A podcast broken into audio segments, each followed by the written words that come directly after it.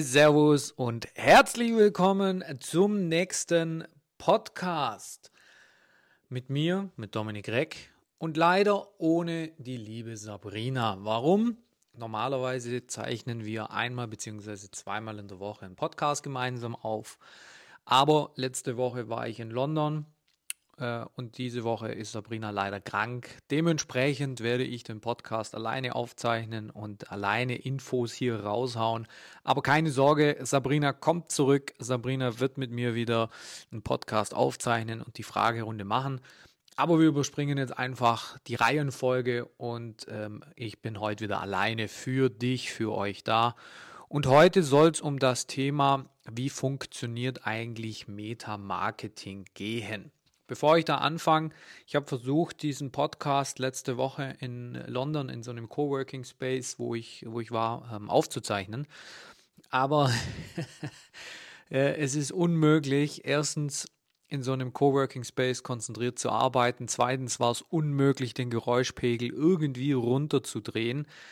Äh, dementsprechend habe ich dann beschlossen, den Podcast eben wenn ich wieder in meinem Büro bin, zu drehen, wenn es ruhig ist, wenn ich Schalldämpfer habe oder Schalldämmung habe, nicht Dämpfer. Und ähm, ja, wenn ich mich eben auch aufs Thema konzentrieren kann. Alle, die meinen Podcast schon länger verfolgen, wissen auch, dass ich kein so ein Riesenfreund von Coworking bin. Aber es ging nicht anders. Ich war in so einem Co-Living Space und äh, was eigentlich ganz cool ist, weil da kurz an Randtext, in so einem Co-Living Space ist es so, das gibt es jetzt immer mehr in London, kenne ich das halt. Ich weiß gar nicht, ob es das in Deutschland auch so gibt. Ich glaube, in Berlin habe ich das schon mal gesehen. Da ist es so, du kannst dir so ein Apartment nehmen, ja, solange du eben auch willst. Äh, in meinem Fall waren es jetzt nur ein paar Tage und kannst dann also da hast du deine Ruhe, das ist nicht so hostelmäßig, sondern das ist schon Premium mit einem eigenen Apartment, eigenes Bad, eigene Küche, äh, Esszimmer, Schlafzimmer, also das, das ist auch relativ geräumig. Ähm, kannst aber dann auch ähm, die, ja, die Co- Living-Geschichten nutzen. Also die haben jetzt beispielsweise ähm, dann eben so ein Coworking Space direkt eingerichtet. Die haben so eine Co-Kitchen, die haben äh, so eine Rooftop-Bar, ein Gym natürlich, einen Fernsehraum, wo man gemeinsam mit fremden Menschen theoretisch Fernseh gucken kann, wenn man das möchte. Das sind jetzt Dinge, die ich nicht nutze. Bin ich ganz ehrlich, am Abend, wenn ich äh, dann Fernseh gucke, will ich meine Ruhe, da will ich nicht mit fremden Menschen mir das Popcorn teilen. Ähm, Gym, klar, ist eine andere Geschichte. Aber gerade der Coworking Space, wenn man mal so ein paar Tage Work and Travel macht, ist eigentlich ganz cool. Aber ähm, da darf man jetzt nicht sehr konzentriert arbeiten müssen. Ich habe da Meetings gemacht, ich habe ein bisschen Dinge bearbeitet, wo ich jetzt nicht in eine Deep, Deep Work Phase muss, sondern ich habe am langen Ende einfach, ja, oberflächliche Dinge gemacht und ein paar Meetings. Ähm, anders würde ich es nicht empfehlen. So, und da wollte ich eben schon den Podcast aufzeichnen, wo es eben um das Thema Meta-Marketing geht. Und da möchte ich gerne mal ein bisschen tiefer in das Thema reingehen, weil ich immer wieder merke, dass auch Kunden von mir ja sich schwer tun, sich gewisse Dinge vorzustellen, sich im Marketing schwer tun und äh, diesen ja diesen Bereich möchte ich einfach aufgreifen, weil das ist so mit der wichtigste. Egal, was du später anbieten wirst, ob das eine Dienstleistung ist, ob das ein Coaching ist, ob das Online-Produkte sind, du wirst an Social Media Marketing und im speziellen Meta-Marketing nicht vorbeikommen. Das ist nach wie vor die beste Plattform. Ja, jetzt sagen viele Jüngere wahrscheinlich, nein, TikTok ist besser. TikTok ist gut, um Reichweite zu bekommen.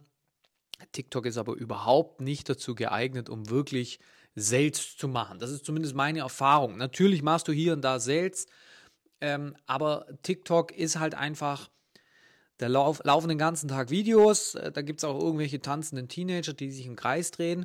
Und ja, man kann Reichweite aufbauen. Man, man, man kriegt wirklich Reichweite, aber du musst dann quasi im Retargeting die Leute auf Instagram und Facebook abholen, weil über TikTok werden relativ wenig Termine, we relativ wenig Sales gemacht. So. Aber wie funktioniert denn dieses ganze Game? Was muss man wissen? Erstmal, wenn man auf Social Media Marketing oder wenn man auf Social Media Marketing machen möchte, ich rede jetzt hier immer von Facebook und Instagram und die ganzen Unterplattformen, die eben Facebook und Instagram so anbieten. Da muss man eben wissen, dass die Plattformen nicht dazu gedacht sind, um Dienstleistungen, Produkte, was auch immer zu verkaufen, sondern der Ursprungsgedanke ist ja, dass Leute unterhalten werden. Das heißt, Meta hat einen ganz interessanten Ansatz. Meta sagt eben, die, die bei uns Werbung machen, ähm, die bezahlen uns zwar, aber das lange Game entscheidet immer der User. Und wenn der User uns verlässt, weil die Werbung auf gut Deutsch scheiße ist, dann ähm, haben wir nichts davon. Das heißt, im Augenmerk ist immer der User, der auf Facebook und der auf Instagram unterwegs ist. Und die sollen unterhalten werden. Das gilt natürlich auch für deine Werbung.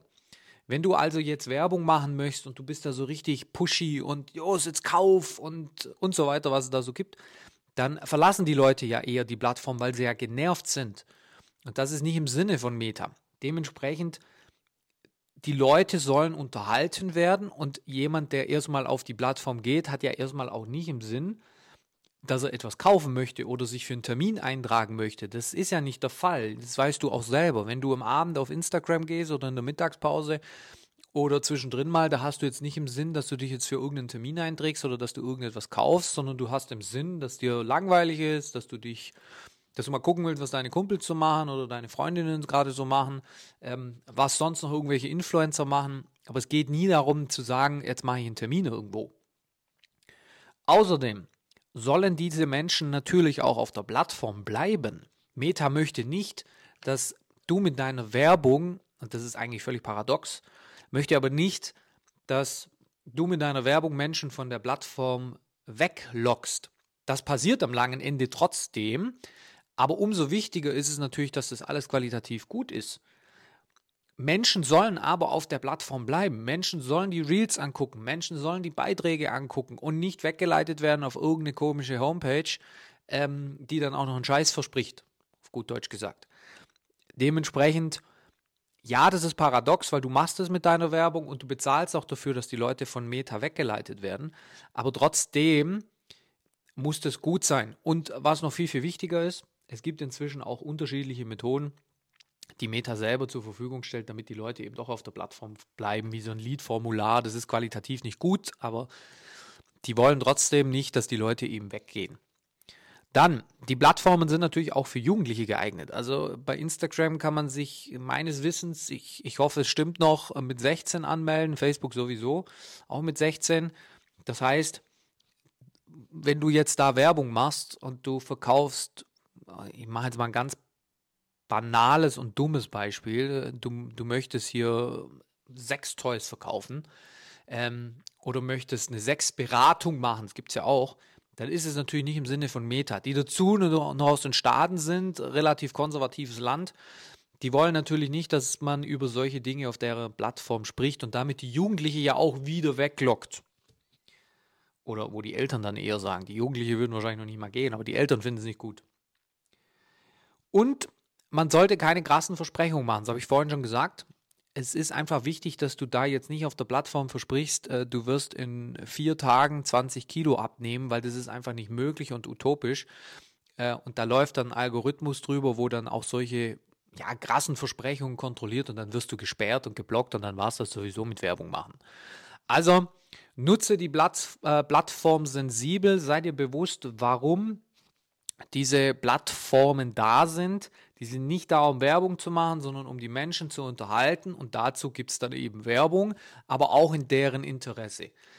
Jemand, der keinen Bock auf ein Coaching hat und damit überhaupt nichts zu tun hat, der wird gar nicht im, Algo im Algorithmus ausgespielt. Der Algorithmus merkt es, weil dein, dein Verhalten gar nicht ähm, dementsprechend ist. Jemand, der sich für Fußball interessiert, der wird viel mehr Dinge über Fußball in seinem Feed haben als über äh, Katzenprodukte, wenn er keine Katze hat. Das ist ein, ein, Verhalten, welches online stattfindet und wo gemessen wird. Und dementsprechend ähm, wird deine Werbung dann ausgespielt, muss aber natürlich auch unterhalten. So, was ist denn der Unterschied eigentlich zwischen Facebook und Instagram? Facebook ist natürlich der Platzhirsch und war zuerst, logischerweise. Und wenn wir uns mal zurückerinnern, alle, die in meinem Alter sind, werden das noch eher können als die jüngeren Zuhörer. Facebook diente, wie früher im Prinzip StudiVZ, einfach nur dazu, ähm, sich mit Freunden zu verbinden oder Freunde zu finden. Es ging immer darum, Menschen einzuladen, die dann mit einem oder die in einem Freundeskreis sind. Heute gibt es auch Follower und so weiter, das ist mir schon bewusst. Aber damals war der, der Ursprungsgedanke war eben, sich mit Freunden zu vernetzen oder Freunde zu finden.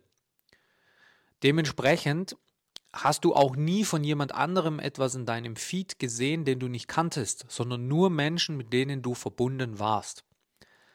Das heißt, wenn du jetzt Marketing machst und du tauchst plötzlich bei, jen, bei jemandem im Facebook-Feed auf, der dich überhaupt nicht kennt, dann musst du natürlich auch dementsprechend auftreten.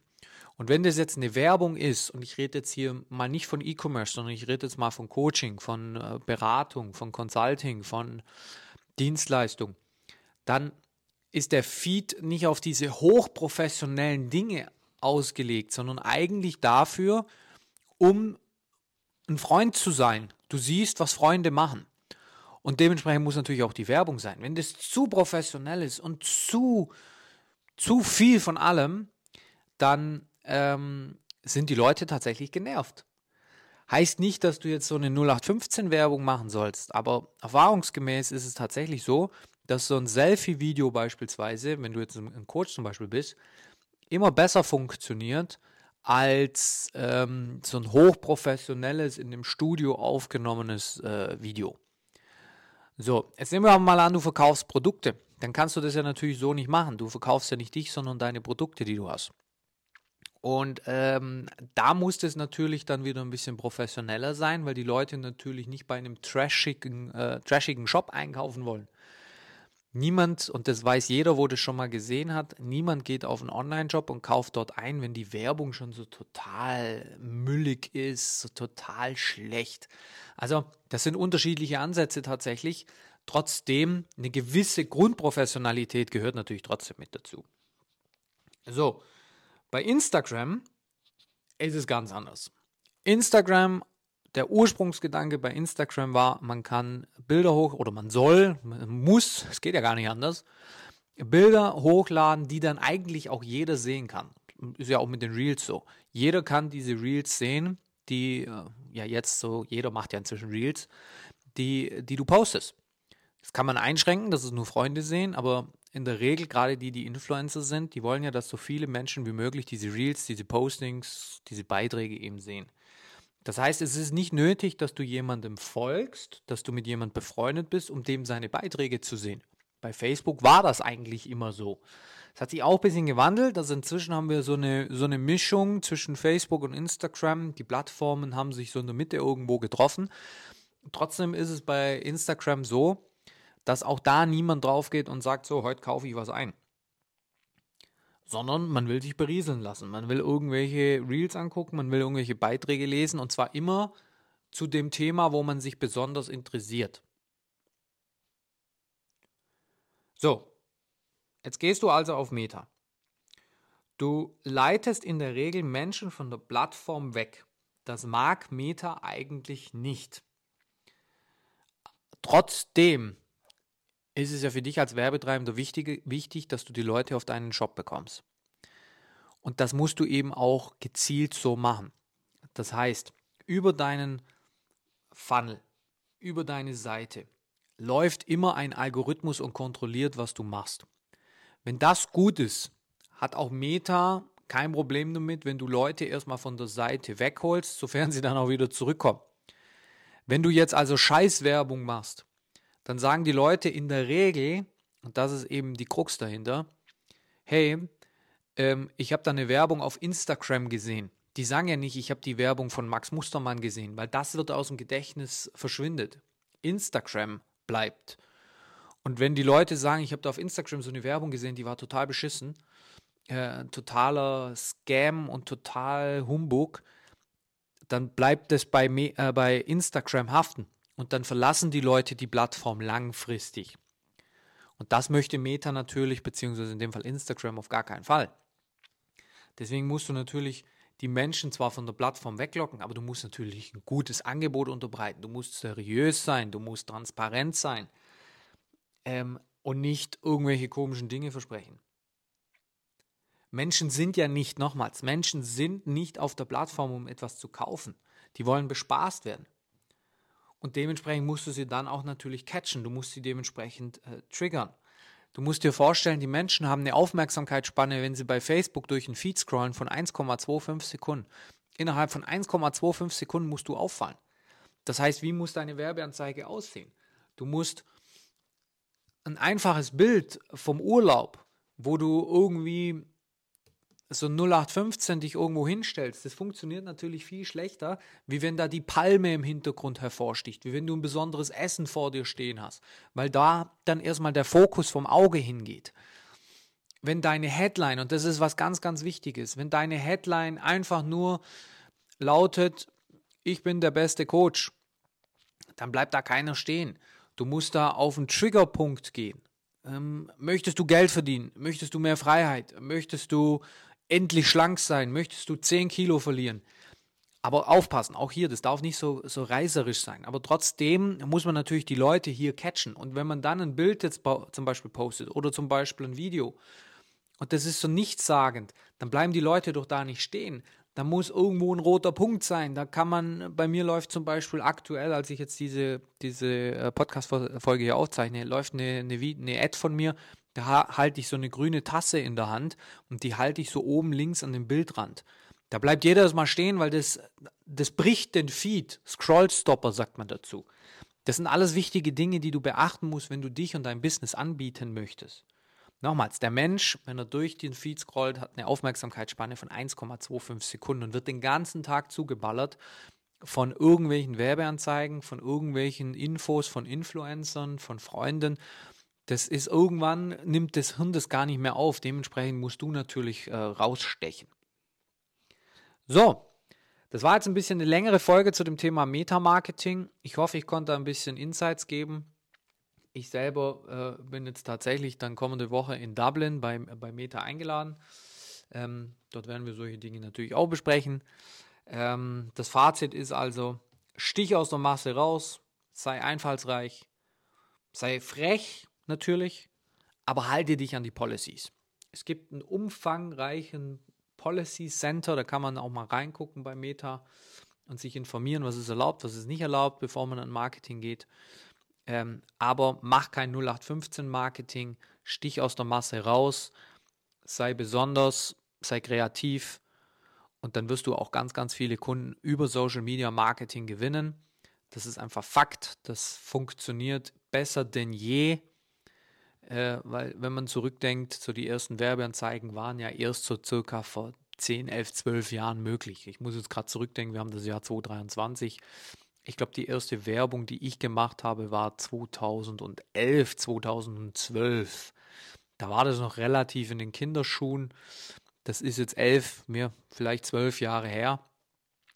Ähm, das ist noch lange nicht ausgereizt. Jetzt kommt das Metaverse, gibt es ja jetzt schon länger. Man kann WhatsApp mit äh, einbauen ähm, und die Plattformen entwickeln sich ja auch weiter. Dementsprechend ähm, ist es an der Zeit, dass du da rangehst, ist es an der Zeit, dass du dich und dein, deine Firma, deine Dienstleistung über Social Media auch präsentierst.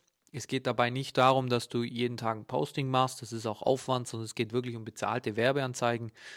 Ähm, da geht es viel, viel schneller, kostet ein bisschen Geld, ist aber eine Investition einfach in dich und deine Firma. Also, in diesem Sinne, ich hoffe, die Folge hat dir gefallen.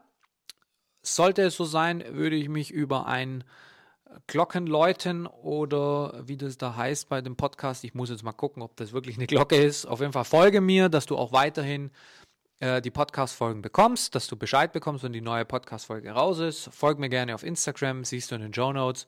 Und in diesem Sinne dann auch viel Spaß bei den nächsten Folgen.